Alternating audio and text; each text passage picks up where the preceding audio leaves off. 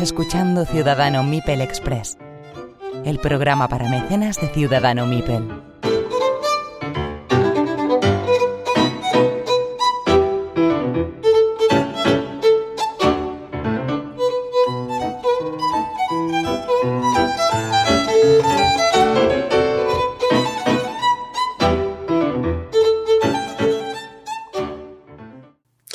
Hola a todos y bienvenidos a Ciudadano Mipel y Ciudadano Mipel Express.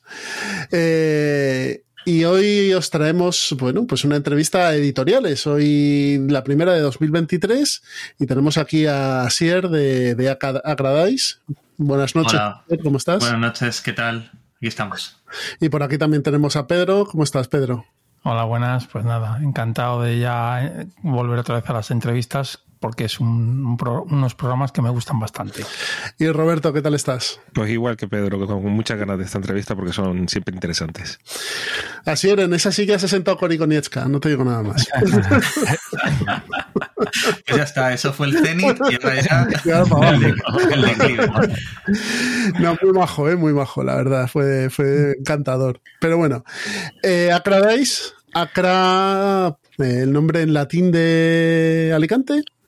Ex- bueno, sí, de. Bueno, esto, creo que os lo dije ya a Pepe. eh, Acra Dice es como empezamos. Nosotros ahora ya nos hemos quedado solo con Acra. Ya estamos cambiando el logo y haciendo el, el cambio. Y, pero bueno, en la web todavía es acradice.com, pero ya sale Acra por todos los sitios. Pues sí, Acra, aquí en Alicante, eh, muchísimas empresas a montones se llaman Acra porque aquí había un asentamiento, creo que era griego, cartaginés, que era Acra Leuca, que fue como el primer asentamiento en, en esta zona. Entonces, Acra aquí tiene mucho. El nombre viene de Acra y queríamos ponerle algo de, de- de la identidad de, de dónde residimos. Porque en realidad, ser de aquí, yo creo que ninguno de los tres lo somos, pero los tres residimos aquí y muy contentos de ello. Muy bien.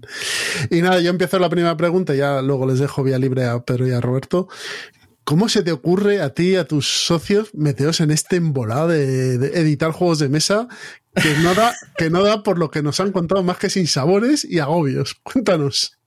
Bueno, pues imagino que, que porque no lo pensamos fríamente. Y, y a día de hoy, un año bueno, desde que empezamos nosotros con el proyecto, dos años. Pero desde que sacamos nuestro primer juego, que fue en desde que el primer juego salió a la venta, que fue en septiembre, pues nada, seis meses, ¿no? Cinco.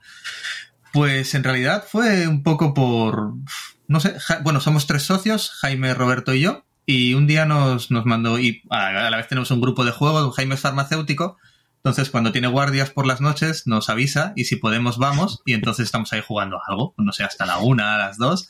De vez en cuando le tocan el timbre y ya es como, jope, tío, que, que se corta el turno, ¿no? Pues bueno, entonces ahí en el grupo hablando dice, oye, veníos un día a casa, que os quiero, os quiero proponer algo. Nosotros, bueno, está casado ya, tiene dos hijos, o sea que la proposición tiene que ir por otro lado. Vamos, vamos, vamos a verle. Y, y nos lo dijo, oye, ¿qué os parece si, si nos metemos en... He estado dándole vueltas y ¿qué os parece si nos metemos en este charco? Y la verdad es que nos pareció bien. A, a nuestra manera, cada uno teníamos una fortaleza dentro del tema de los juegos de mesa. Todos llevamos jugando mucho, mucho tiempo. De hecho, el que más de todos nosotros era Jaime, que puede llevar como, pues como 20 años en, en ello. Y, y bueno, nosotros también llevamos mucho tiempo y cada uno, pues eso, teníamos nuestras fortalezas, ¿no? Yo, pues, juego mucho, pruebo muchos protos, hago mucho playtesting, al final y Roberto es ilustrador, Roberto es ilustrador de, de videojuegos y demás, entonces el, todo el tema del arte y a la vez todos jugones de mesa, ¿no? Y Jaime pues es el que más formación empresarial de los, de los tres tiene. Y dijimos, bueno, pues yo creemos que entre los tres juntamos uno medio bueno. Y decidimos intentarlo. Y la verdad es que muy bien. Tuvimos la reunión 45 minutos, abrimos Billón de Sun y nos pusimos a jugar. Y esa fue, esa fue la reunión fundacional. De hecho, creo que he exagerado con los 45 minutos, probablemente fueron 20. Y, y bueno, pues luego todo, mucho trabajo que viene por detrás, mucho, mucho aprender. Y la verdad es que muy guay. Todo lo que estamos haciendo nos está gustando y hasta ahora han sido infinitamente más alegrías que, que sin sabores o decepciones.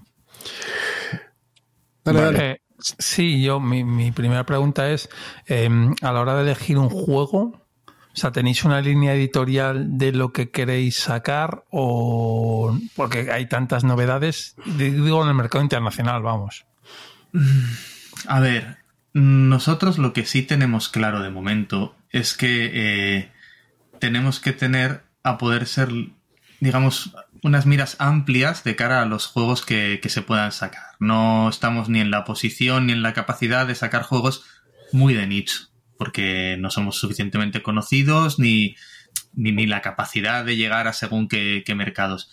Entonces, eh, es cierto que también al principio lo que hablaba fuera de, fuera de micro antes de empezar, ¿no? Era que también siendo tan pequeñitos, pues tú ya tienes una primera barrera que es que puedes acceder a lo que te queda. Es decir, es un poco ir buscando un poquito lo más indie, lo más underground, uh -huh. o de lo más conocido un poco, pues ir ahí por el fondo del mar, pescando lo que los peces más grandes no, no han querido coger, eh, o por capacidad, porque no han podido, o porque se les ha escapado y era algo que crees que merecía la pena.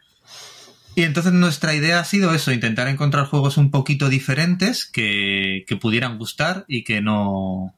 y que pudieran llegar a un público medianamente amplio. Si luego en un futuro crecemos y nos podemos permitir proyectos un poco más. Pues a mí, por ejemplo, me gustan los euros, los euros muy pesados. Pues a mí uh -huh. viene alguien con un euro que dices, ostras, pues esto tampoco tiene muchísimo mercado, pero para este mercado qué chulo. Pues a mí, como proyecto personal, con una derrama mía personal de la empresa, digo, oye, vamos a intentarlo.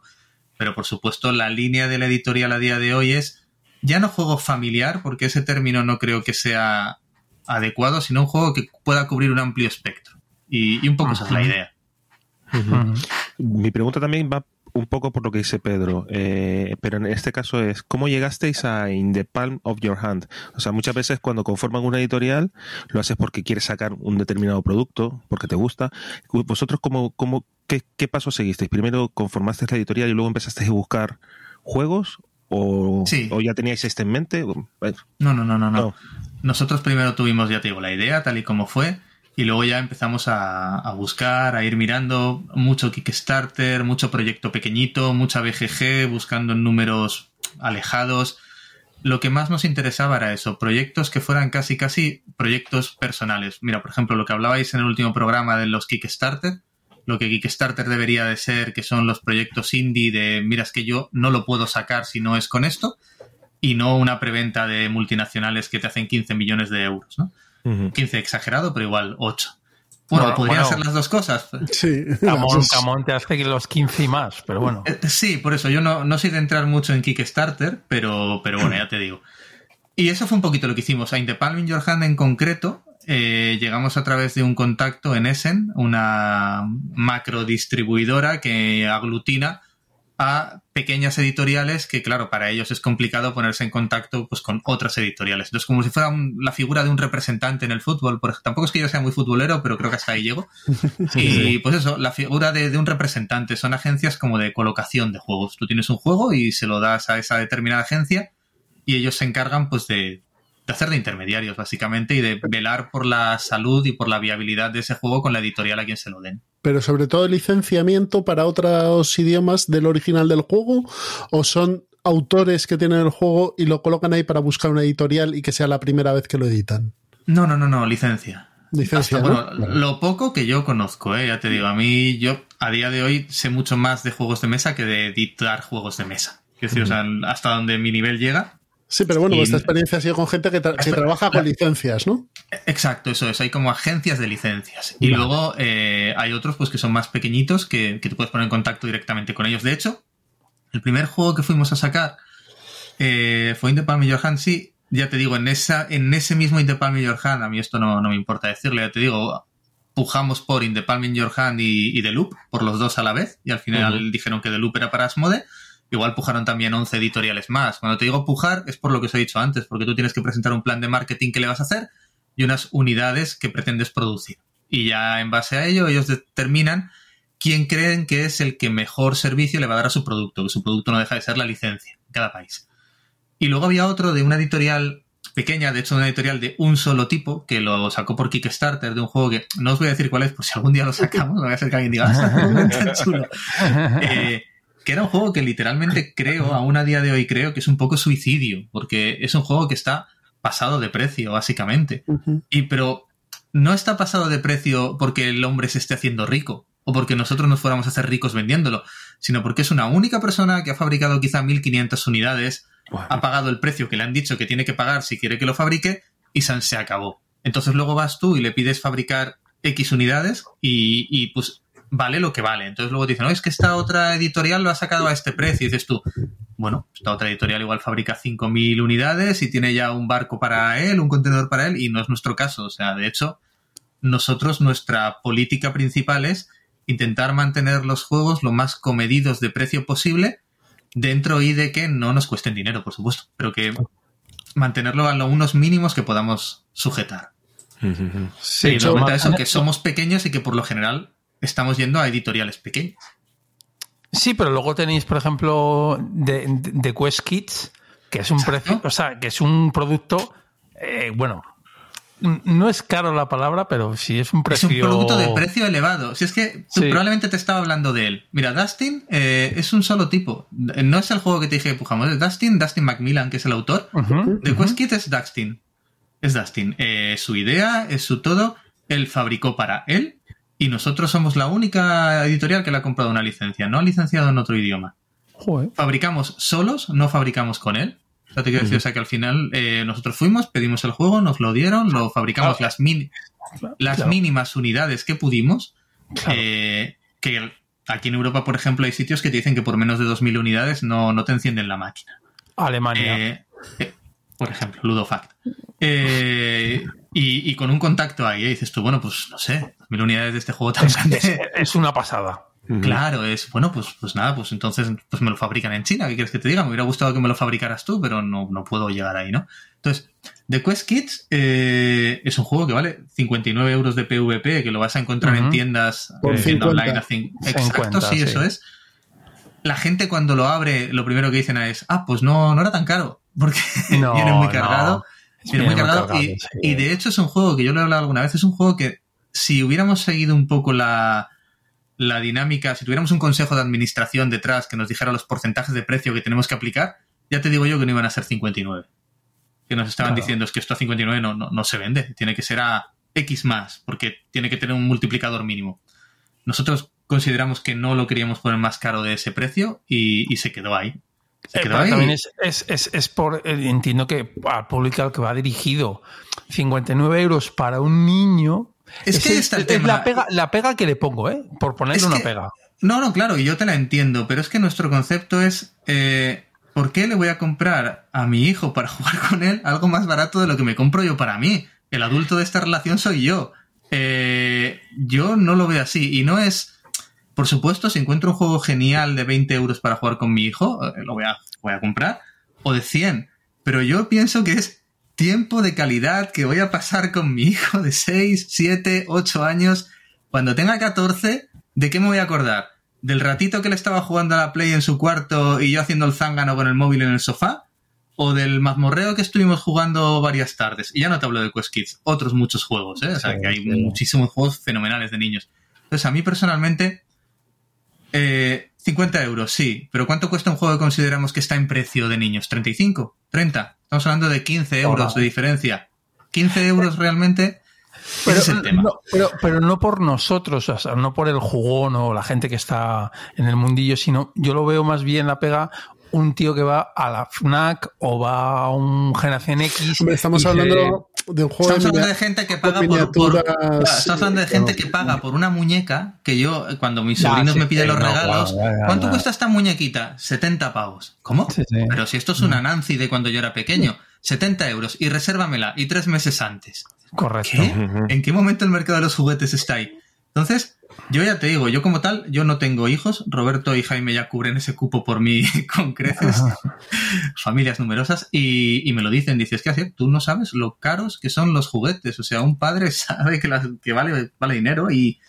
Y bueno, sí te puedo decir que hasta ahora lo bueno que hemos tenido con Quest Kids ha sido que todo aquel que lo ha probado y con todo el que lo hemos jugado, una vez probado, ya nadie nos ha hablado del precio. Siempre nos ha dicho, ¿dónde me lo puedo comprar? Y cuando lo hemos enseñado en una feria, en un lo que sea, ah, ¿me lo vendes tú? Y nosotros intentamos siempre decir lo mismo, no, no, lo venden las tiendas, nosotros no, no vendemos, queremos que lo vendan las tiendas, porque nuestros a día de hoy clientes son las tiendas. Y, y bien, pero sí, es lo que tú dices, son juegos que tienen un precio alto, alto, alto. Pero Bueno, este- hablamos, este punto. hablamos de Quest Kids, que es lo que hemos dicho, está precio tienda online 50 euros, pero luego tenemos eh, la palma de tu mano que son 30 y el, Claro, claro. 30 escasos y el otro no llega a 20 en descuentos 18, aplicados, 18. Entonces, os mantenéis en una franja de precios a día de hoy, yo diría medio bajo, tal y como estamos. Tal y, como estamos. y sobre todo yo lo que veo es que son tres tipos de juegos muy diferentes entre ellos. Sí. Esa era la idea. Eh, con la palma de tu mano, lo que se buscó fue que fuera un juego diferente a lo que había. Cuando tú miras en la palma de tu mano, lo primero que te viene a la, cabeza, como me vino a mí, como nos vino a cualquiera, es el Dixit. Y dices tú, es un Dixit táctil. Justo, es un Dixit táctil.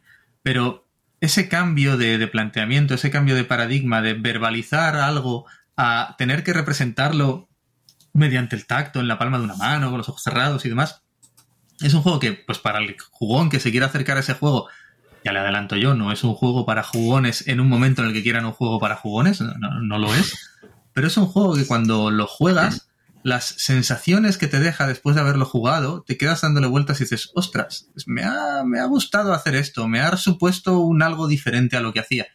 Y entonces es un juego que en familias, jugar con, padres, con gente más joven o, con tus abuelos mismamente, ha dado muy, muy buen resultado porque es un juego que genera buen rollo, genera un buen rato con gente con la que estés a gusto. No es un party con el que reírte, no, no, es un juego, se juega a gusto y es algo diferente. Y por eso nos animamos con él. Para pasar un rato agradable, como quien dice, en familia y disfrutando algo diferente, ¿no? Exacto, ese era un poco el objetivo con ese juego. Este es de, de, la Void of you, the You, que es una uh -huh. editorial francesa, ¿no? Exacto, eso es. Uh -huh. Uh -huh. Y por dar y una la historia del juego. Ah, perdón. La No, historia que tiene el. Ah, disculpa, pero disculpa. para- No, no, no, no, no, no, no, no, no. Sigue, Vale, sigue, perdona. El trasfondo de también de la palma de tu mano, pues nos gustó un poco, ¿no? Era el abuelo que había está perdiendo la memoria, entonces su nieta le rememora sus recuerdos a través del tacto. Pues bueno, un poco como cómo llegar a los recuerdos a través de otros sentidos, que sí que está visto, pues como que se puede llegar a otras áreas del cerebro.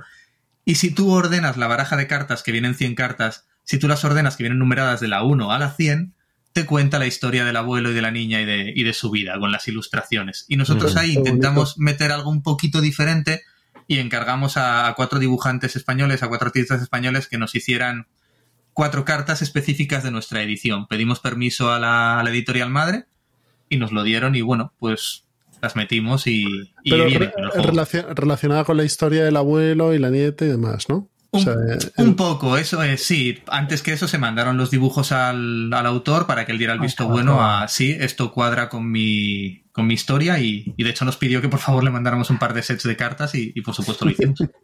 claro. ¿Y, y cómo fue mm, a la hora de, de encontrar el juego? O sea, porque el otro dijiste que era una, fue una puja. Que Este, este, a- este, en la palma de tu mano, o sea, no tanto Ah, una puja, es decir, eh, te ofrecen, o sea, o te enseñan una serie de juegos que están disponibles Vale, sea un Y, catálogo. exacto, eso es. Y que están disponibles para ti ya directamente o que creen Vale, que vale. puede cuadrar un poco con lo que tú buscas. Y entre ellos, pues si alguno te gusta bien y si no, también a día de hoy nos siguen mandando correos y demás de, mira, tenemos este, tenemos este otro, a este precio y ya pues tú crees que cuadra contigo bien, entonces entre lo que ellos te ofrecen y lo que tú buscas. Ah, y este vale, en vale, concreto vale, fue así.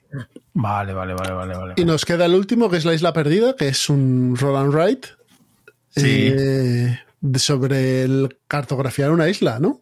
A y contar es. las historias de esa isla. Sí, en este lo que se pretendió, bueno, realmente era el juego grande del catálogo inicial, porque la idea era salir con, con tres juegos un poquito diferenciados. El juego grande y en el que invertimos, pues casi todo fue de Quest Kids. Ya te digo, nos, nos gustó tanto que no nos importó que el, que el precio fuera el que era. Porque De esto hecho, siempre es así. La gente tiene que tenerlo claro cuando un Es la, juego tiene un precio. versión, es la versión deluxe, comentaste en el en Troquel Connection, ¿no? Sí, Que- sí, directamente. A ver, la idea era si lo traíamos, lo traíamos como, como nos había gustado.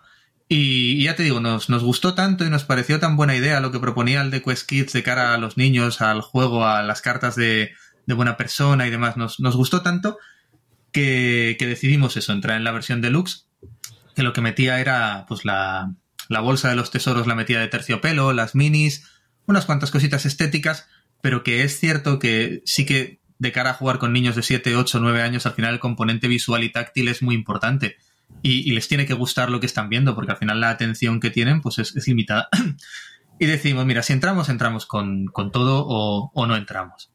Y, y eso fue lo que hicimos. Realmente la diferencia de precio que había que haber puesto entre la una y la otra eran unos 9 o 10 euros más cara la deluxe y dijimos, mira, lo subimos 3 euros, que es al mínimo que pudimos y, y eso fue lo que hicimos. Lo, lo subimos al mínimo, creo que eran, había que subir a 10 más, pues 3 más. Y, y lo dejamos ahí.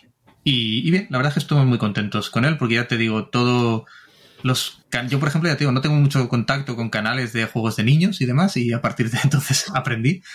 Y todo el feedback que hemos tenido de él ha sido muy positivo. Por ejemplo, Marisa, con cuatro hijos, según lo probó, llamó a Jaime, oye, que este juego es chulísimo. Y, y lo metió directamente en el top del año y se lo mandamos en diciembre.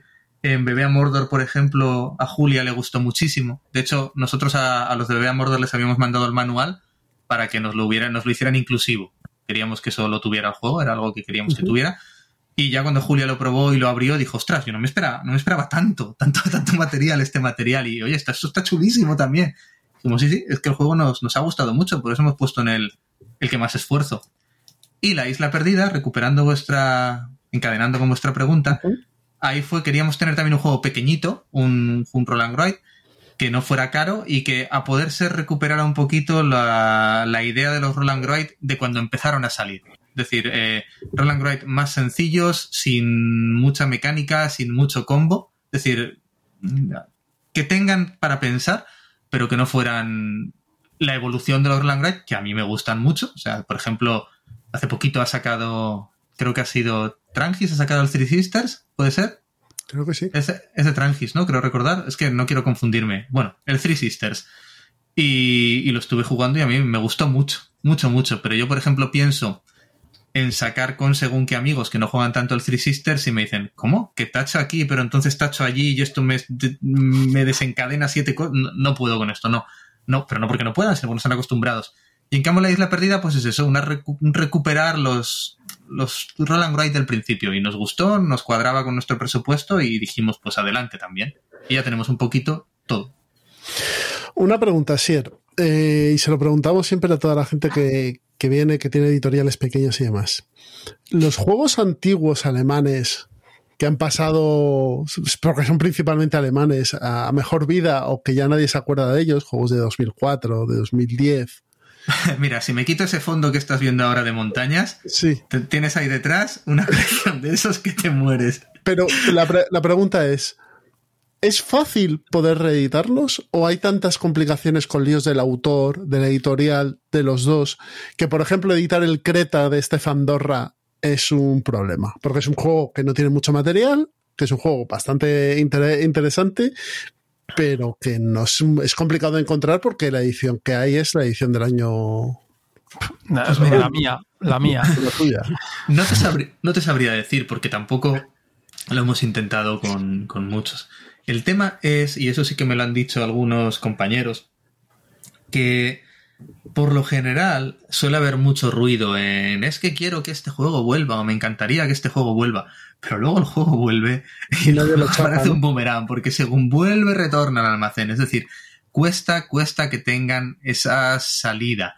Y a mí, por ejemplo, un juego que me encantaría, yo me encantaría editarlo de nuevo, es un juego con el que me divierto mucho, que de hecho no sé ni si sigue teniendo la licencia maldito, pero a mí me encantaría poder sacar en la noche que cayó Pompeya de nuevo, porque me divierto mucho muy con bueno, ese juego. Muy bueno. Me divierto bueno. y me encanta y cada vez que lo saco me río. Me parece imposible jugar sin hacer la onomatopeya cuando tiras ahí al ciudadano al volcán y haces el... Eso es algo obligatorio. Y... Pero ¿qué sucede?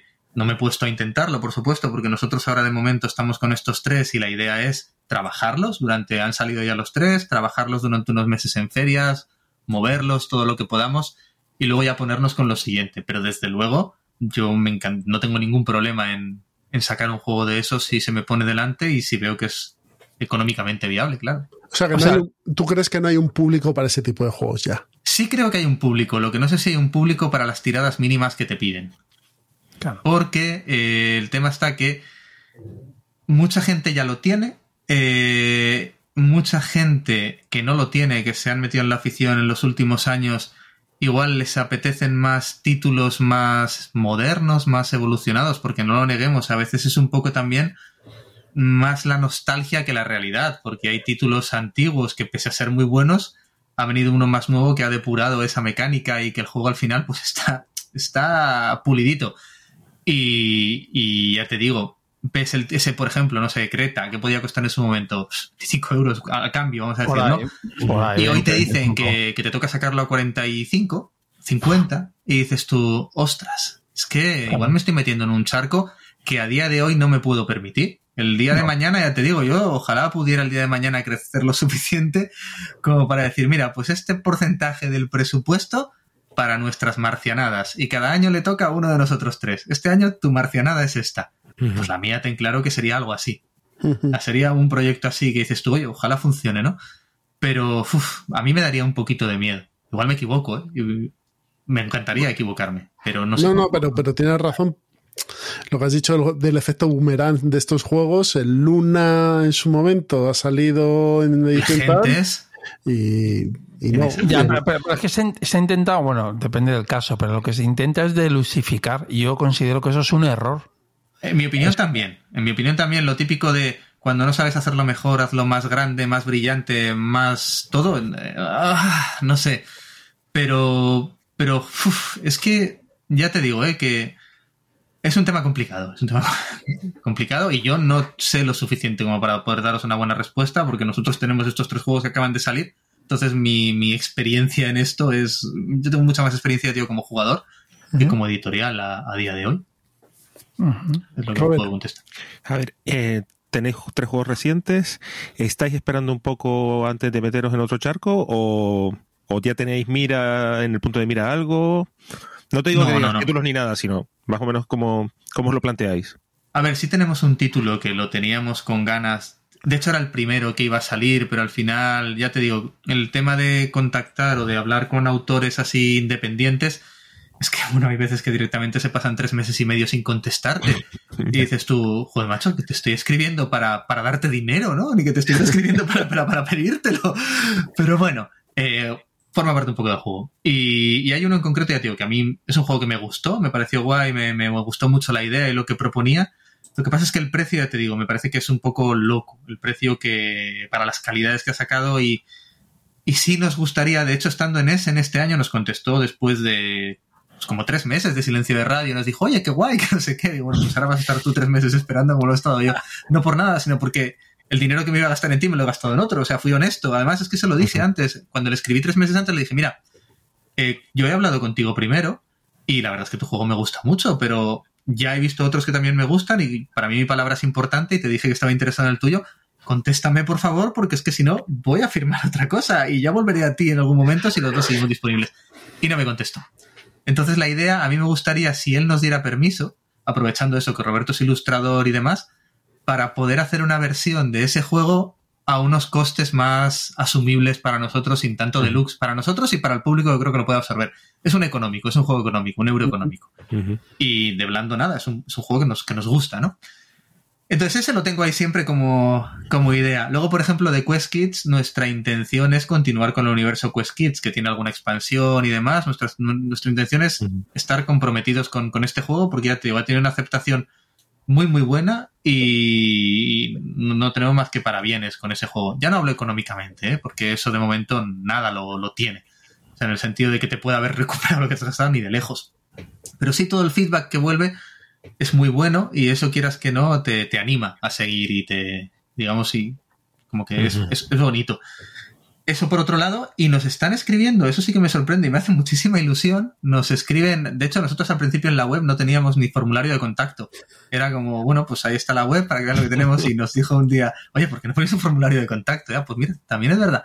Y lo pusimos y nos están escribiendo bastantes más autores de los que yo creía para presentarnos un proto. Y, yo cuando les contesto, además es que me gusta contestar a todos los correos que nos mandan, a cada uno escribirle su propio correo, no un correo hecho, ya no de autores, ¿eh? autores o canales que piden copias cedidas o cosas así. Me gusta escribirle, digo, porque me gusta que me lo hagan a mí y a día de hoy puedo permitirme ese volumen de, correos. Y, me hace una ilusión tremenda cuando nos mandan un proto, porque digo, ostras, me hace mucha ilusión que alguien nos considere una opción para su proyecto, que para él es, su proyecto. Y digo, pues qué guay.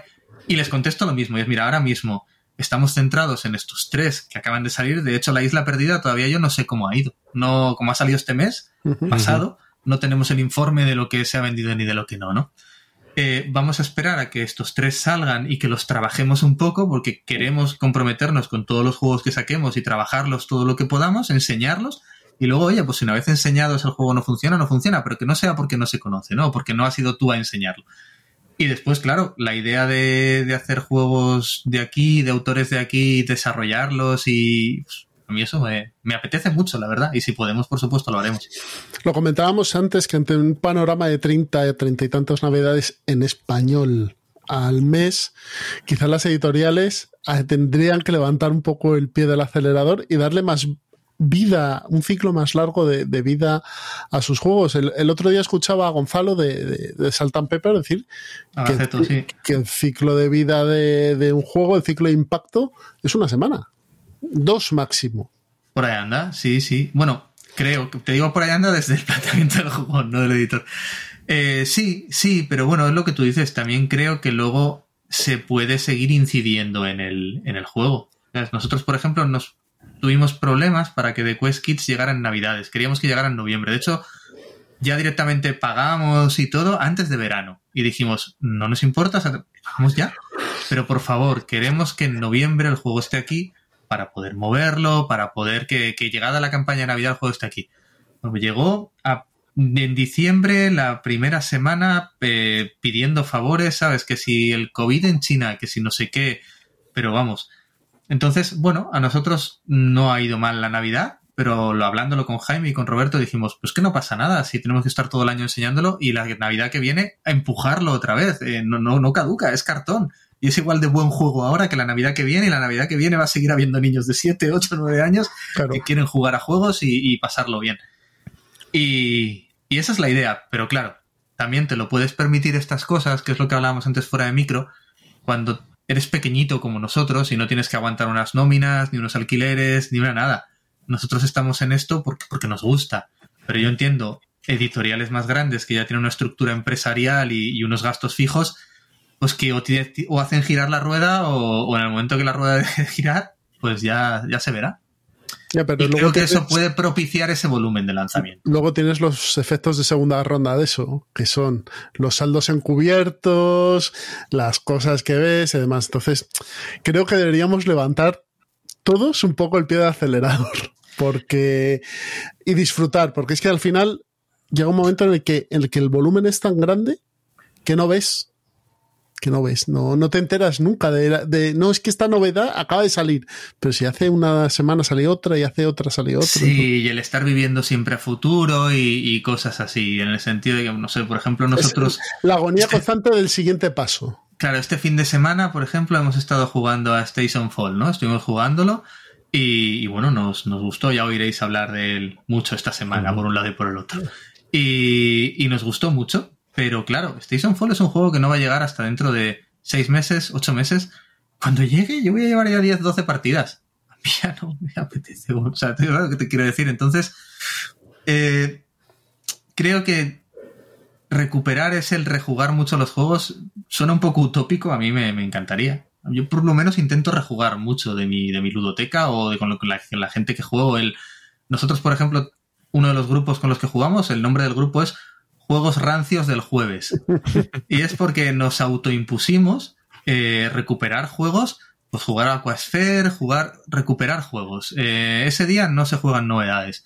Y, y, muy guay. Ahora, no sé, creo que la última novedad que hemos jugado ahí fue Horseless Carriage, pero porque me apetecía a mí jugarlo y en una semana lo jugué igual 6, 7 partidas, ¿sabes? Una barbaridad. O en 10 días lo, lo reventé. Eh, pero porque también nos gustan ese tipo de juegos, ¿no? Pero eso, intentar recuperar eso. Y de cara a las editoriales, es que yo no te puedo hablar por otras, porque yo no sé su situación. Igual ellos tienen que mantener ese volumen para que la cosa funcione. Yo no, no, no, no lo sé. Pero bueno, no te, lo, te, lo, comento a ti como, como... Desde luego nunca va a ser nuestro caso, ¿eh? Si nosotros en algún momento somos capaces de sacar seis juegos al año, en un futuro muy, muy lejano, ¿eh? y eso sería es, para es nosotros... Es un comentario vamos. más filosófico que, que real, en, en, lo que te decía yo. Claro. El, no sé si eso puede mantener una empresa en marcha, el sacar poco producto. No sé si un, con los márgenes que se manejan y demás, o por lo menos los que yo conozco, no sé si eso puede mantener una empresa en marcha. Entonces imagino que la gente hay, habrá gente que esté en esto pues como su medio de vida, ¿no? Que le dedique sus 8 o 10 horas al día y tienen todo el derecho del mundo a llevarse su remuneración como, como todos en su trabajo. Y, y, y, ya sacando a colación que has dicho que... mm, ¿Cuántos juegos queréis sa sacar al año? O por lo menos Eh, el objetivo. No lo hay, no lo hay. O No sea, lo hay, nuestro, vale. nuestro ritmo va a ser el que sea el ritmo natural para nosotros, por capacidad y porque nos gusten. O sea, nunca por tener que sacar... No es nuestro planteamiento. Por sacar un juego, sacar un juego que no nos guste o que no nos convenza, pues si vamos a suponer que el proyecto funciona y que el proyecto se mantiene y todo, ¿no? Nuestra idea es estar en esto porque nos gusta y porque nos gustan los juegos. Entonces, no casaría con lo que nosotros queremos hacer el sacar algo por el mero hecho de sacar. Que saquemos algo que nos equivoquemos y digas, oye, pues qué cosa más aburrida habéis sacado. Y te diga, jo, pues a nosotros nos gustó por esto. Piensa que es nuestro dinero el que está metido ahí, no es el dinero de ningún banco. Entonces, es, eh, si esto se deja deuda, la deuda es para con nosotros, no vas a hacerle un simpa a un banco, no, no, es nosotros. Entonces, ¿qué te quiero decir con esto? Que la idea del ritmo, el que sea el ritmo natural y, y que podamos. Si un año de repente se presentan y podemos cinco juegos que nos gusten y que consideremos que, que merece la pena, lo intentaremos. Que un año un juego o ninguno y nos centremos en los que ya tenemos, uno o ninguno. Es Ujú. El ritmo que nos, con el que nos sintamos cómodos. Y en cuanto a mover el juego, entiendo que te refieres que queréis ir a ferias o... Exacto, eso es. En la medida de lo que te digo, nosotros los tres tenemos nuestros trabajos y los fines de semana, eh, que bueno, yo por ejemplo los sábados algunos tengo que trabajar, Jaime la farmacia también. Eh, Roberto tiene tres chiquillos, uno que nació hace dos meses, una nena. Entonces, eh, la idea es esa, moverlos todo lo que nosotros podamos. Ahora, por ejemplo, hoy he estado hablando con, con David de que sí, que, de que finalmente vamos a ir a aquí al FAT del PI, a lo que se va a hacer del Magic Board Fest, esto, pues vamos a ir, vamos a, bueno, hemos pedido un- tener unas mesitas para demostrar los juegos, además nos pilla muy cerca.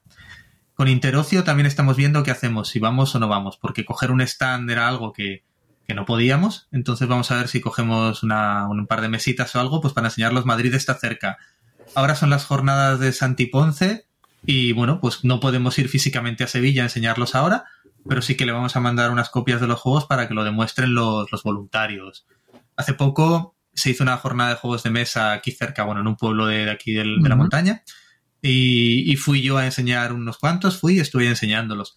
Pues lo que te digo, enseñar los juegos, un poco como el, como el artista que está empezando y que no hace más que patearse bares de 40 personas viéndote y tú disfrutando como un enano, porque a mí realmente reconozco que cuando me pongo a enseñar los juegos y veo gente, claro, por lo general nuestro perfil no es el de un gran jugón, ¿no? En el sentido de los juegos que tenemos.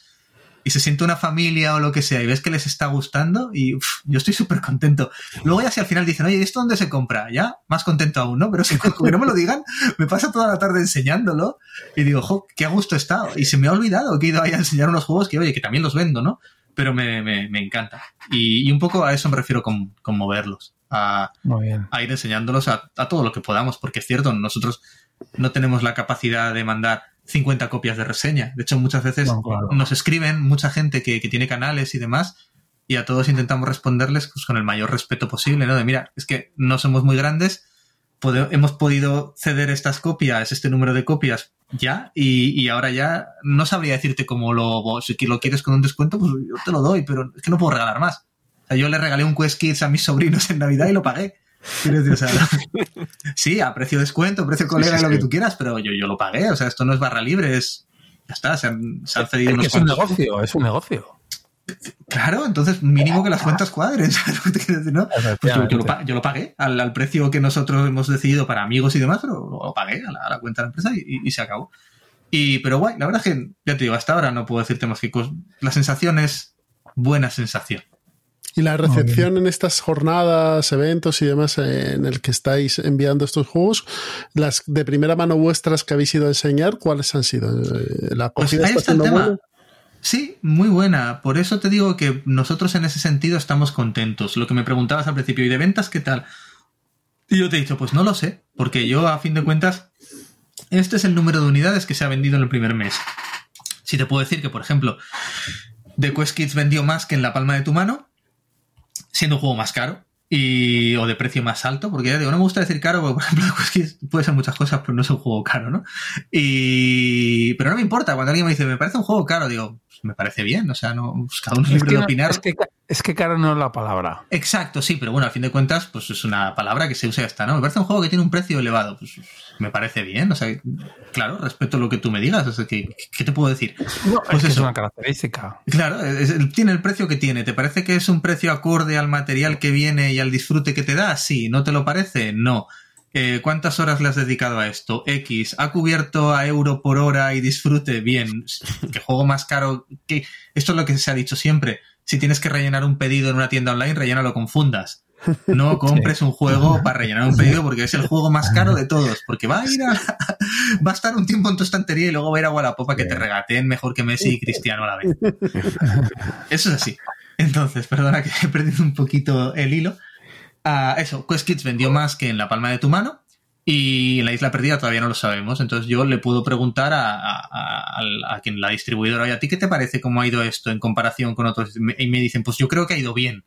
Digo, bueno, pues si tú me dices que ha ido bien, pues yo, pues ha ido bien. No tengo una experiencia previa ni un estudio de mercado, no, no sé cuánto vende el ojo. No me puedo comparar tampoco con el euro del año de la editorial grande, porque, porque no, no es así. O sea, directamente todas las tiendas lo quieren tener y lo van a comprar.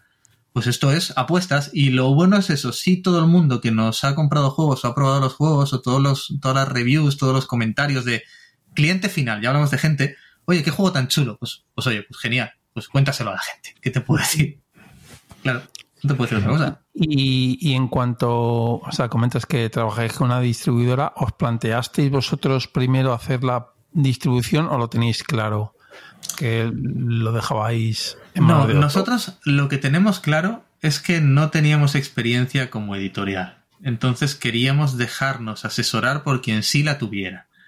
Y, y qué mejor para distribuir los juegos con una distribuidora que por supuesto se come un porcentaje del margen grande. O sea, las editoriales que tienen distribuidora es, es la noche y el día de cara a la flexibilidad que eso te puede dar a la visibilidad que le vas a dar todo un producto concreto, básicamente porque es tuyo, eh, y, y, mucho más, ¿no? Y hay varias editoriales en España que tienen distribución. De hecho, nosotros en pleno COVID estuvimos hablando con sí. Álvaro de Dos Tomates sobre. Dos Tomates tiene distribuidora, sobre, yo no sabía ni que la tenía. Sobre su, su, distribuidora y nos estuvo contando que eh, en el fondo lo más rentable es la distribución. Por, ¿Eh? por, el coste, o sea, el, el, la recompensa frente al esfuerzo que pones, aunque es un claro. esfuerzo también grande, pero la distribución es lo que sale más a cuenta. Claro. No, nosotros, por ejemplo, eh, yo me enteré que Dos Tomates tenía distribución porque cuando, cuando lanzamos... A ver, yo sí que, bueno, perdón, hago un pequeño inciso.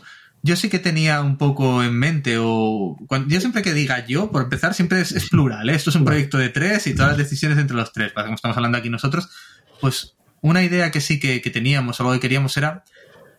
Jaime, por ejemplo, sí que es un gran backer de Kickstarter, pero claro, él tiene ahí varios almacenes, la farmacia y demás, pues él aprovecha los almacenes accesorios a, y mete sus juegos y demás, ¿no? Yo tengo más problemas de espacio. Y, y nosotros sí queríamos no tener algo que vendiera cosas que no teníamos. De hecho, eh, ni amigos míos personales sabían nada de, la editorial hasta que ya estuvo en, en, encima. Te quiero decir, hasta que ya era en plan de está firmado, está fabricando, está viniendo. Porque era algo que queríamos que, mira, este es el juego que tengo y lo puedes comprar aquí. A lo sumo puedes adelantar el dinero una semana de la preventa de la tienda. No quiero venderte un, una idea, no quiero venderte un proyecto, ¿no? Entonces, un poco. Entonces, ¿qué sucedió? Que cuando lanzamos la web, cuando lanzamos todo, eh, no lo sabía nadie, en el sentido de que no se había dado, o sea, no es, si llegamos a tener un publicista, se nos tira la cabeza en plan de, pero estáis locos, o sea, lo que no se conoce es como lo que no se ve, y nosotros ya, pero es que no queríamos tener nada que no tuviéramos. Y bueno, te digo esto porque salió a la, ya directamente, pues, no sé, por ejemplo, tengo mucha amistad con Missy, con Javi, con Legacy, bueno, con, con amigos, ¿no? Y me dijeron, oye, ¿te quieres venir al podcast, a la editorial? Digo, pues, vale, guay. Entonces, ahí ellos lo anunciaron, y nos contactaron de la distribuidora de dos tomates que, que quién nos llevaba a la distribución. Y ya estaba firmada, ¿no? Y demás, ¿no? Con, con, otra distribuidora, pero ahí me enteré yo que ellos tenían distribuidora y dije, ops, pues me quedan con los dedos de la mano los que no tienen distribuidora. Sí, además Realmente me quedan con los dedos de la mano. Tienen distribución internacional también, ¿eh? Porque nos, sí. nos, estuvieron contando, en distribuyen también sus juegos en Francia y demás. O sea, que... Sí, mira, ves, por ejemplo, a mí una de las cosas que, que sí me gustaría tener y que, pues lo hablaré con nuestra distribuidora, pero tampoco veo que ellos lo tengan. Eh, yo estoy muy contento de momento con nuestra distribuidora. ¿eh? Es veo muy difícil, tío, entrar en el mercado. Por ejemplo, a nuestros juegos le vendría muy bien la FNAC, le vendría muy bien el corte inglés, le vendrían muy bien sitios más Sí, Pues, exacto. Además, además es que si ves eh, las portadas de tus juegos, yo creo que encajan perfectamente en su En línea. un lineal, sí. Eso es lo que yo creo, ¿no? Pero ¿qué sucede? Que, que es, por lo visto es muy difícil entrar ahí, porque a veces me dicen, no, mira, es que esto funciona a depósito. Eh, tú les dejas los juegos y si se venden te los pagan y si no, no. Y yo pienso, pues lo mismo que tengo ahora mismo, está en un almacén y si se venden me los pagan y si, y si no, no. Eh, así es como va. Y, y eso sí me gustaría de una forma u otra intentar ver cómo entrar ahí. Porque eso sí que creo que, jolín, también es una forma de abrir el mercado de los juegos de mesa un poquito más elaborados o los juegos de mesa modernos, llamémoslo así, a, a las masas. Porque aquí en Alicante tenemos tiendas especializadas. Por ejemplo, aquí en Alicante la tienda de referencia para todo es Ateneo. Ateneo Comics. Félix, que es el que lleva el tema de los juegos de mesa, un tío súper majo, pero yo lo conocía además de- del- del club de juegos, ¿no? Y Ateneo Comics aquí luego han abierto otras, pero en Alicante la tienda de, de referencia como tal es, Ateneo. Y, y claro, Ateneo va mucha gente, pero realmente mi hermana cuando ha ido a Ateneo a algo es como, he hecho una excursión a, a- las tierras frikis. Y dices tú, joder, que es, que es Ateneo, que hay cómics, que hay, que hay juegos, o sea, que iba de todo el mundo. Pues claro, no es tan normal, no, nosotros lo vemos como algo muy normal. O, o una amiga, por ejemplo, me decía, es que quiero comprar en la palma de tu mano y no lo puedo comprar en tu web. Y yo le decía, ya María, es que yo no lo vendo, yo vendo a tiendas y quiero que sean las tiendas las que lo vendan. Por eso tampoco tengo tienda en la, en la web, ¿no? O sea, yo quiero que sean las tiendas que confían en mí las que vendan ese, ese juego. ¿Pero a qué tiendas le compro yo esto? Digo, pero vamos a ver, búscalo en Google. Y es que me salen tiendas muy raras. Digo, joder, María, no son tiendas raras.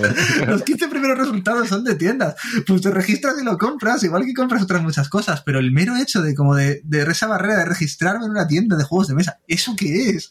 Esto, pues joder, pues tiendas normales y corrientes de gente hipermaja. Pero en cambio lo ven en el corte, lo ven en otros sitios y como que, como que ya entra. Incluso en Amazon, ¿no? Es que no, es que ese es el tema. Eh, de hecho, fíjate, Roberto y Jaime muchas veces me han dicho, ¿por qué no vendemos en Amazon? Y ahí soy yo el que está un poco más cabezón diciendo, prefiero no hacerlo de momento. Porque Amazon, aparte de que te pueda imponer sus condiciones draconianas o no, que eso ya, pues también te pone un escaparate tremendo. Es que, jope, a día de hoy, igual llámame si quieres romántico, pero a día de hoy yo quiero o me gustaría, o nosotros queremos, nos gustaría que la distribución de nuestros juegos siguiera el canal de estos juegos. Es decir, a tienda especializada, a la tienda especializada cliente final y, que todo el ecosistema de, de, los juegos de mesa se nutriera de, de estos juegos. Considero que, que, Carrefour, que Amazon ya, ya venden otras cosas. Eh, estos son nuestros juegos, entre comillas, digamos, digámoslo así. O que no vayan a fagocitar la capacidad de otras tiendas menos conocidas de, de poder venderlas. Por supuesto, en última instancia, si ves que te estás comiendo los juegos, pues irán a Amazon o donde tengan que ir, ¿no? Tú, esto es como una partida de Arkwright. Eh, tienes que mejorar tu distribución, tienes que mejorar tu, publicidad y tienes que ajustar el precio con la calidad, ¿no? Pues, pero a poder ser, a día de hoy nuestra idea es mantener los canales y los cauces habituales y, ya está. Sea, no... El problema de Carrefour o el corte inglés es que te suelen pedir grandes cantidades de, o sea, te piden un volumen que posiblemente no tengas tú de copias. Eh, o sí. O, bueno, sí, sí, pero bueno. Sí, porque te imponen unos mínimos para fabricar. Quiero decir que ese no iba a ser un problema, ¿eh? O sea, eso no, no, no, Pero no por nada. Pero ya te digo, a día de hoy, llámame lo que tú quieras, pero por supuesto, queremos vender los máximos juegos posibles porque la idea es todos los juegos que se vendan. De momento va a ir a, a más juegos. O sea, no, esto yeah. no es va a salir a comprarme mi, mi siguiente coche, no, ni muchísimo menos. Yo, mi coche me tiene que durar 10 años más. Pero es, esto va a, a, más juegos, o sea, a más juegos y, y, punto. Y la idea es que, es que se muevan y es, funcionen. Es que la, es la única manera de crecer como empresa. También tienes que lo que ganas reinvertirlo otra vez. Y ya ni y lo que ganas, lo, lo, que cubres. Y, bueno, bueno. Y además tener, para, ¿por qué? Porque necesitas tener un, un pool de juegos que ofrecer claro. para luego intentar reimprimir, si se puede. Que haya una y que, la, y, que la, y que la rueda gire. Exacto, eso es lo que, que estábamos hablando antes. antes. Por eso, por ejemplo, los tres juegos entre sí son diferentes, porque queríamos tener un poquito a todo. Eh, ¿Qué falta? Pues me falta un euro duro. Pero bueno, eh, la isla perdida, si lo juegas a hacer puntos, te pueden, te pueden, te puedes licuar las meninges. ¿eh? Pero, pero, el problema de los euros duros es que generalmente es la gente como nosotros, los que escuchan el podcast, cuatro gatos, los claro. que lo juegan. Entonces, eh, yo. Un euro, un euro medio. Yo comercialmente no lo veo. Creo, creo, que es más apropiado, incluso, yo creo. Ah, sí, no te voy a un negar Hans, yo. Un Hansing Gluck. es decir, un Hansing Club de toda la vida. Eh, y Yo creo que es un juego, son juegos que tienen muy buena salida. Ese estilo de juegos. ¿no? Sí, sí, sí, sí, te lo compro sin duda. Eh, el tema es que, por lo general, ese peso de juegos, por uno que sale bueno, salen 10 regulinchis. Eh, uno Hay, más, final- hay más producción, con lo cual hay más Claro. margen de fallo, claro. Claro, al final todos nos fijamos o todos tendemos a fijarnos un poco en, en los que han tenido éxito. Pero a poco que te fijas en lo que tú dices, 30 que han salido en ese mes, pues igual has oído hablar realmente de dos. Y los otros 28 eh, van a engrosar almacenes. O, o no, ¿no? Entonces, te quiero decir que, que cuando tienes un tamaño pequeñito tienes que medir muy mucho los pasos que das porque no te puedes permitir muchos patinazos seguidos. Es algo que no, no creo que se pueda asumir. No cerráis. O sea, está claro. No todo el mundo puede hacer lo, lo de maldito de tirar a todo lo que se mueva para encontrar un evergreen entre Ahí está, es que, 30, fíjate- fa- 30 fracasos. o sea. Y bueno, tampoco sabemos. eh, Mira, esto es algo que he hablado. Cuando dices que este no lo ha comprado nadie. Bueno, no te equivoques, es que las editoriales le venden a tiendas. Si lo han comprado 500 tiendas, ya está. Bueno, no, 500 tiendas tampoco está ya. Suponiendo que cada una ha comprado una unidad, ¿no? No, mm, si no han comprado 700 tiendas una unidad, ya está. O sea, por lo general depende, ¿no? Pero suele ser un. Si has hecho 1000, cubres con 700 vendidos. Y lo siguiente, lo que te pueda quedar, ¿no? Eh, muy así a grosso modo y a lo poquito que yo haya podido ver, ¿no? Por supuesto, si has fabricado 5.000, igual es más barato, o si tienes otros acuerdos, pero por lo general hasta entonces no, no has cubierto, ¿no? Y, y es que se venden a tiendas, y si tú esos juegos los ves en las tiendas, pues están vendidos. Es decir, que igual consideramos fracasos juegos que, que no lo han sido tanto, porque al final, como es una editorial con renombre, las tiendas se lo han comprado. Pues el juego ahí está.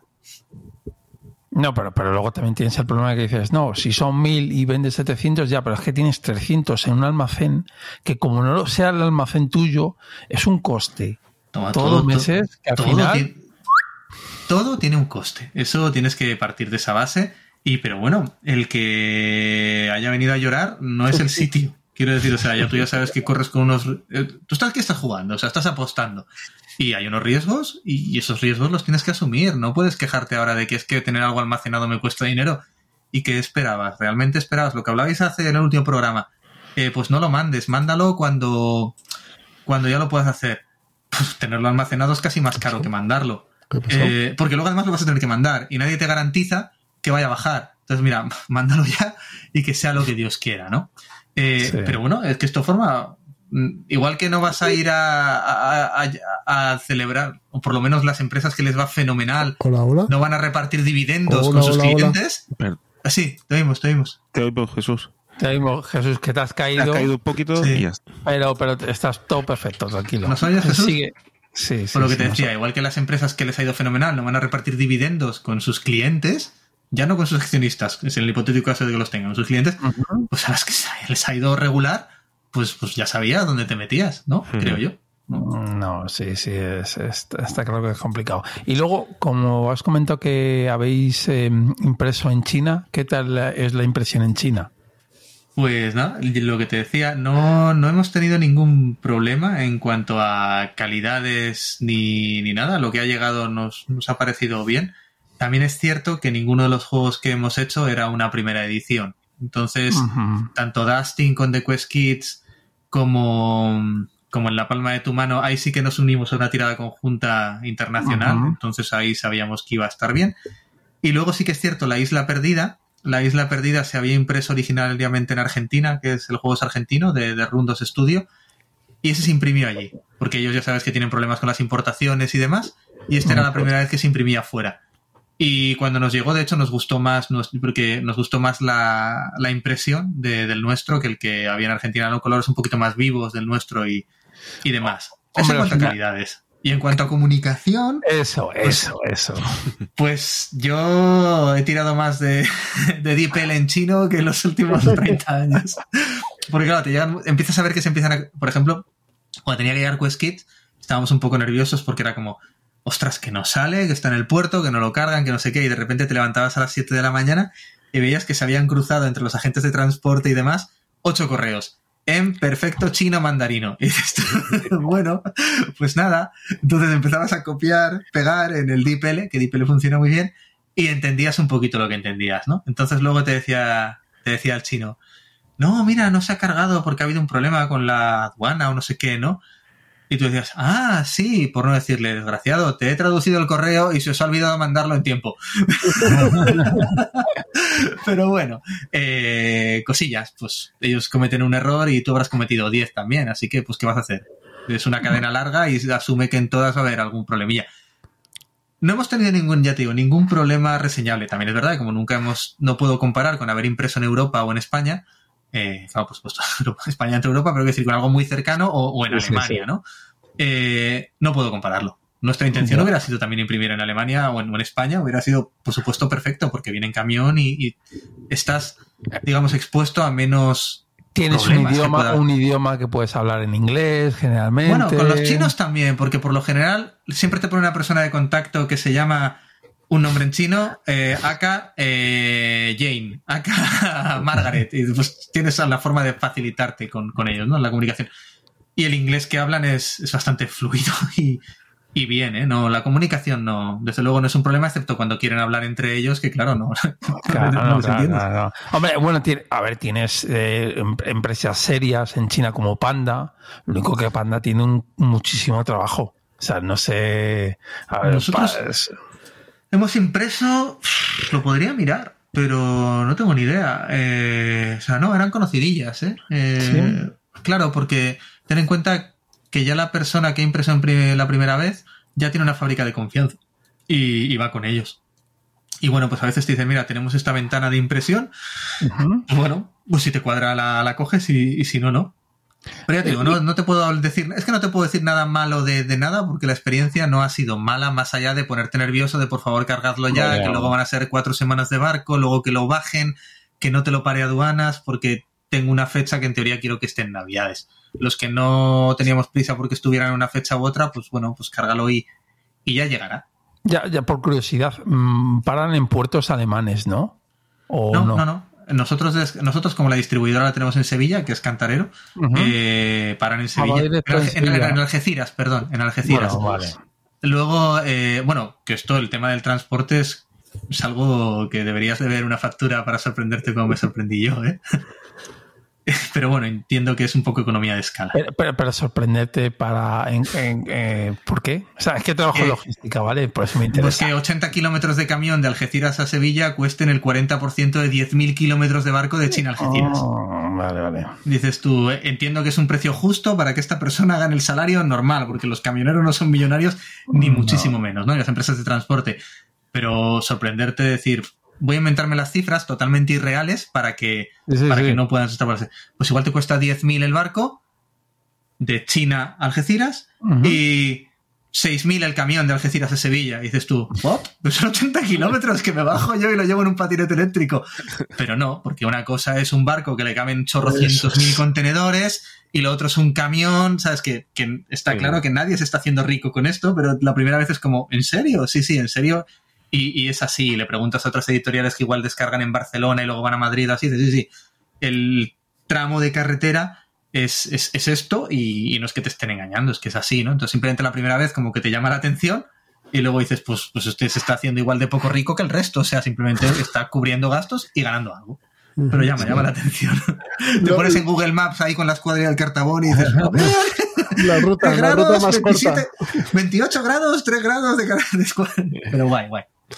Hombre, a ver, a, ver una, cosa, aquí entiendo que hay algo más. Pues supongo que, por ejemplo, lo que es el tema de descarga del, en el puerto y tal y cual, entiendo que también Nosotros habrá que pagarlo, supongo, ¿eh? Y imagino que eso está todo ya adentro. Nosotros tenemos una agencia de transportes que, en la que trabajan otras editoriales y que, no una agencia de transportes, una agente de transporte internacional que nos recomendaron de ya que trabajan otras editoriales con ella, una chica de, Valencia, la verdad es que estamos muy contentos con ella, muy, muy bien, muy fácil todo. Y, es lo que os decía antes cuando hemos tenido el corte, que no sé si se ha grabado o no, pues las cosas tienen un coste, eh, lo pagas y ya está, porque las cosas tienen un coste y, se ha acabado. O sea, que traer los juegos cuesta X y te parece bien, bien, te parece mal, mal, pero es que es, que es un precio y punto, y si no, tráetelos tú. Y, es lo que hay. Quería preguntarte, antes lo has dejado caer, pero, pero para que me lo confirmes o nos lo confirmes. todo esto de campaña de GameFound, Kickstarter, Berkami, mecenazgo, no entra dentro de vuestros planes. O sea, lo vuestro es más bien no entra dentro de nuestro producto y, venderlo. Y, venderlo y ya está, ¿no? Eso es. Sí es cierto que si lo que te decía que teníamos ganas, por ejemplo, que es algo que no nos que no vemos con malos ojos en los protos que nos mandan y demás. Sí, por ejemplo, sacar algún Berkami de un juego nacional y demás, eso es algo a lo que no, no nos negamos, ¿no? Porque realmente es algo como muy inmediato. Yo si pretendo hacer un Berkami, la idea sería que fuera rápido, también un poquito para ver la aceptación del juego y porque no nos equivoquemos. La idea también que tiene Chula Berkami en las plataformas de mecenazgo es que puedes interactuar con la gente que te va a comprar el juego cuando todavía no está terminado. Y puedes estar abierto a sugerencias y, y, cosas que, oye, que te pueden enriquecer bastante el juego. Entonces, no es que estemos cerrados a eso, lo que no queríamos o no queremos es hacer una preventa a, mira, he firmado con X y ya, ya cuando se pueda. Eh, no, yo ya cuando sepa que entra en fábrica, por ejemplo, la semana que viene, te digo, mira, entra en fábrica dentro de 10 días, me han dicho que en 3 meses está aquí. Pero cuando ya nos juntemos los internacionales y demás, la idea es que no. Por supuesto, si te metes en proyectos tan grandes como hay otras editoriales que se han metido y que lo han hecho así, lo entiendo perfectamente, porque el coste económico de esos juegos tiene que ser disparatadísimo. O sea, ya no te voy a hablar de una ni de otra, pero a todos nos vienen ejemplos a la cabeza. Y es cuando estés en esos zapatos, ve la situación así, ¿no? Pues por supuesto entiendo perfectamente por qué se ha hecho así, porque es que tiene que ser un desembolso brutal. Entonces, que la gente que lo pide, que pide ese juego, tráemelo en castellano, pues si de verdad estás tan comprometido con él, adelanta ya un poco la, pasta, porque es un disparate lo que estás pidiendo y, vamos a, hacerlo, ¿no? Juegos que igual valen 180, 200 euros. Eh, ostras, o, o si lo estáis pidiendo con tanta vehemencia, os comprometéis un poco, o a ver qué empresa es capaz de soportar eso así a lo, a lo bruto, no sé. pues, yo pues, lo, entiendo, lo entiendo que sea. Pues maldito, es el único que, que, no le importa. El único, porque Debir tiene, tiene fuerza, tiene, eh, tiene músculo, pero no se atreve con ciertas cosas y me parece correcto. O sea, Debir es el que veo más, en, en, general en, castellano me parece la empresa eh, más equilibrada, porque piensa lo que saca a día de hoy. A ver, yo tengo varias editoriales que, me gustan mucho las cosas como las hacen. Eh, bastante, ya digo que me fijo en ellas pues para aprender, ¿eh? básicamente, porque nosotros aquí ahora estamos aprendiendo, las orejas muy grandes, cualquier cosa que nos dicen no nos la tomamos como una crítica, sino como un favor, oye, gracias por haberte molestado en decirme lo que, lo que puedo mejorar, ¿no? A él se le va a dar una mala contestación. Y, y por ejemplo, de Debir hay varias cosas que me gusta como, como hacen. Por ejemplo, Debir no hace tanto un punto débil que para mí tenía tablo desde el tiempo de jugón, ¿eh? Era la, comunicación. O sea, la web de Debir era, vamos, antediluviana. La comunicación era pues la que era y desde que empezaron con el Debir News y demás y todo esto, Debir, por ejemplo, siempre ha tenido pues ese San Benito, ¿no? De las erratas y demás. Y en cambio... se ha arreglado todas, siempre. Sí, es que ahí es, donde iba, ahí es donde iba con ese en cambio no te puedo poner ni el más mínimo pero a cualquier juego que me haya venido con un problema, que no les haya contactado. Claro, claro, perdona, te lo mandamos a la más mínima brevedad posible. O sea, se han tenido ratas, se han hecho responsable de ellas y, oye, para adelante con ellos. Que lo ideal sería no tener ratas, genial. Te puedo decir yo que tengo tres juegos, que los tres me los he leído, si no son 700 veces, 700 veces, y en el manual de, de Quest Kids pone monstruos, le falta una R. Si no me suicidé, sea, la, copia que hicimos para mandar, o sea, porque nosotros no hemos llegado a tener copia de producción de ninguno. Nos lo hemos leído nosotros ese manual 40 veces, se lo han leído los de Ludia, se lo ha leído, se lo mandé también a, Amarillo, o sea, se lo ha leído mucha gente. Nadie nos hemos dado cuenta de que ahí se nos había olvidado una R. Y cuando lo ves dices, Dios santo, se me ha olvidado una R. Nada, es una tontería dentro. todos, todos nos acordamos de las tres R's de, la Tierra Media, de, de, y demás, pero hay una editorial que vende mucho más que Debir, que es Games Workshop, que las ratas ya se las pasa por el arco del triunfo. O sea, bueno. para ellos están ahí y hay veces que ponen hasta comentarios de maquetación en, la portada del. Y, y ya está. Entonces, por ejemplo, lo que te decía, a mí Debir siempre es una editorial que, me caen bien, además que no lo puedo evitar, me, caen bien, o sea, no, me gustan. Eh, Maldito, por ejemplo, la línea editorial que, tenía, a mí Maldito me, gusta la editorial. Por ejemplo, Chus con Perro Loco me gusta mucho cómo está trabajando, cómo se implican los proyectos. una editorial pequeñita y casi es un One Man Army, o sea, el One Man Army, el solo a, su bola. Me gusta mucho cómo hace Chus las cosas.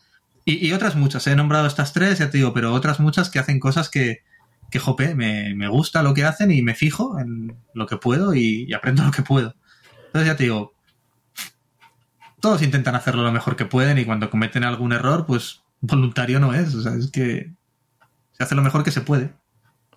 Y, en cuanto a la impresión en Europa, eh, de momento, como tenéis, o sea, como os sale bien en China, ¿seguiréis en China o querréis venir aquí o, o es un depende, no, Eso un depende, porque en realidad, yo para mí, lo mejor, mira, el juego este que te he dicho que nos gustaría a nosotros, no retematizarlo, sino como redibujarlo intentar contactar a ver si pudiéramos.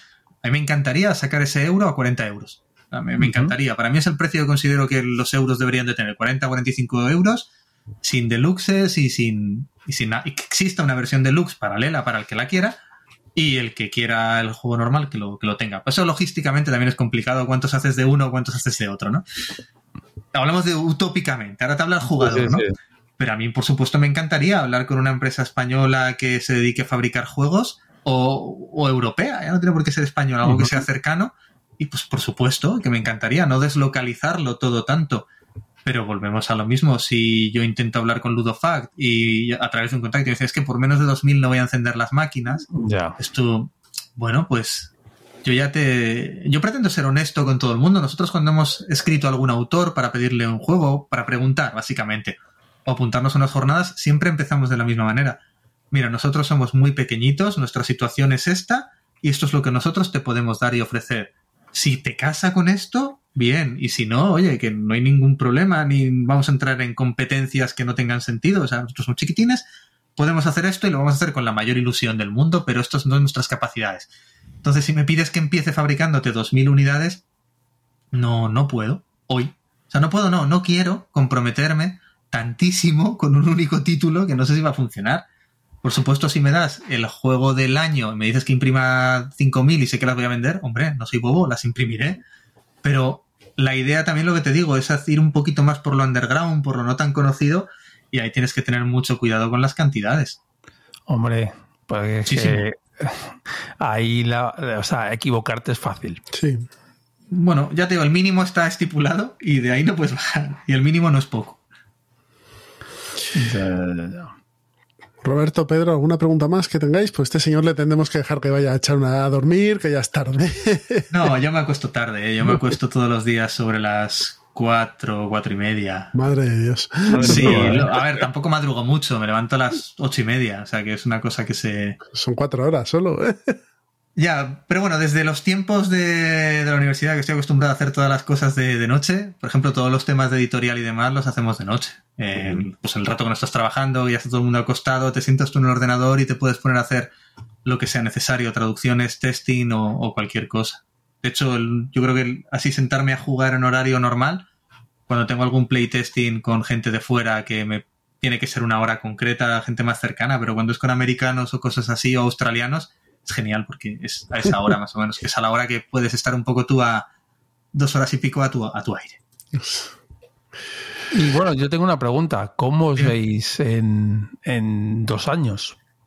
¿Cómo crees ah. que... ¿Cómo nos vemos o cómo querríamos vernos? Bueno, hombre, entiendo que es como querríais veros. Pues mira, querríamos vernos un poco como va este año, tres jueguitos al año. Ahí, tres jueguitos al año que nos gusten, con los que estemos contentos y que reciban buen feedback. Luego, además, si tienen buenas ventas, pues fenomenal, ¿no? Pero se entiende que, que, estemos a gusto con lo que estamos haciendo. En el momento que esto suponga una carga anímica, eh, no ya económica, porque eso ya te digo, eso está asumido. Esto es una inversión que haces y que ya la recuperarás en algún momento si la recuperas. En el momento que suponga una carga anímica de, de tener que pasar por cosas que no nos gusten o que aunque nos suponga, ya tío, que nos suponga un problema, pues ahí nos tomaremos un tiempo para pensar. Pero de momento estamos animados, estamos contentos y nos gusta lo, que estamos haciendo. Tres juegos al año es un buen número, ¿eh? Por eso, me ha dicho dónde os gustaría. La realidad será probablemente que no sea así, porque, porque bueno, ojalá, ¿no? Pero ahora mismo es un mercado sí, bastante... ¿no? O, sí. o, sí, o seis, pero te quiero decir, tú tienes que tener una ilusión y trabajar lo máximo posible por ella. Y luego ya, si no sale, pues, o sale más pequeña, pues sale más pequeña. Pero si no vas pensando en algo que te haga ilusión, pues, ¿para qué estás haciéndolo? Exacto, exacto. Pues nada, con esto nos quedamos. Ilusión, ilusión que, os lleve por delante y os haga hacer las cosas. Y muchísimas gracias por pasarte por aquí. No, bueno, a vosotros, a vosotros por invitarme y en nombre de, mis compañeros de Roberto y Jaime también muchas gracias. Y, por darnos la oportunidad. Cualquier cosa que, necesite, que necesitéis de nosotros o que nos queráis decir esto no está bien o lo que sea, nosotros encantados y aprendemos todo lo que nos, todo lo que podamos. Pues nada, muchas. Un placer haber hablado con vosotros. Y mucha suerte, que funcionen muy bien estos tres juegos y a todos los que nos oigáis, pues si veis a Sier o alguno de sus compañeros en, en unas jornadas o os ha gustado lo que habéis oído, comprad los juegos. O como mínimo, jugadlos primero y si os han gustado, los compráis. Pero primero jugadlos y que cuadren con vuestras ludotecas. Pues lo dicho. Buenas noches a todos y nos escuchamos en breve. Hasta Muy buenas noches. Un saludo.